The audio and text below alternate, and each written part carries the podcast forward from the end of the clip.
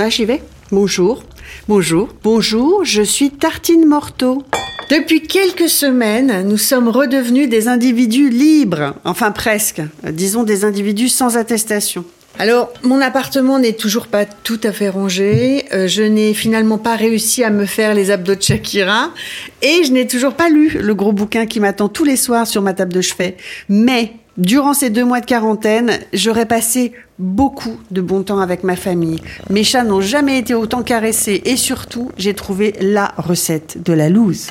Celle qui est possible quand on n'a vraiment plus rien dans le frigo, qu'il est 22 heures, qu'on a la dalle, mais quand même pas au point de manger un yaourt périmé ou tremper une biscotte ou un cornichon dans de la vieille moutarde. Il faut juste que vous achetiez ces ingrédients qui se gardent tous extrêmement longtemps, comme ça vous pourrez les stocker. Il faut des pâtes longues, genre spaghetti, ou des plus grosses. Moi j'aime bien les bucatini qui sont creuses comme des tuyaux.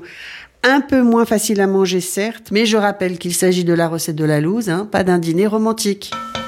Donc, pour les bucatini de la loose, commencez par faire bouillir un grand volume d'eau salée dans une marmite. Ensuite, vous épluchez, vous ciselez au moins 4 échalotes et 2 gousses d'ail. Vous les faites revenir dans une grande casserole avec un peu d'huile, à feu pas trop fort, pendant au moins 5 minutes, histoire que tout soit bien ramolli. Vous plongez les bucatini dans l'eau. Vous ajoutez au moins 6 anchois dans la marmite aux échalotes. Petit point sur les anchois. Si, si, vous aimez ça. Peut-être que vous ne les aimez pas quand ils sortent direct du bocal, mais cuits dans une sauce, vous ne sentirez ni l'odeur ni le goût violent de l'anchois.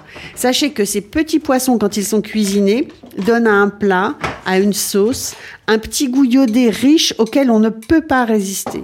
Donc, vous laissez mijoter tout ça quelques minutes et vous ajoutez un tube entier de concentré de tomate. Oui, vous avez bien entendu. Ensuite, un petit verre de vin blanc que vous laisserez gentiment évaporer un peu avant d'ajouter les pâtes qui seront presque cuites avec une louche d'eau de cuisson. Les bucatini vont finir de cuire une minute dans la sauce. Vous remuez tout ça et ensuite vous servez avec un peu de persil haché si vous en avez sur le balcon. Bah oui, on a dit que vous n'aviez plus rien dans votre frigo, pas sur le balcon. La prochaine fois, je ne vous donnerai pas une recette où il faut savoir programmer son four et surveiller 3 minuteurs en même temps.